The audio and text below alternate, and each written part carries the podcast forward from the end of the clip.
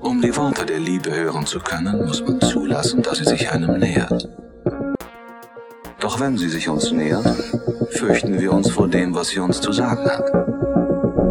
Denn die Liebe ist frei und lässt sich weder durch unseren Willen noch durch unsere Taten zähmen. Diese Erfahrung machen alle Liebenden, doch sie wollen es nicht wahrhaben.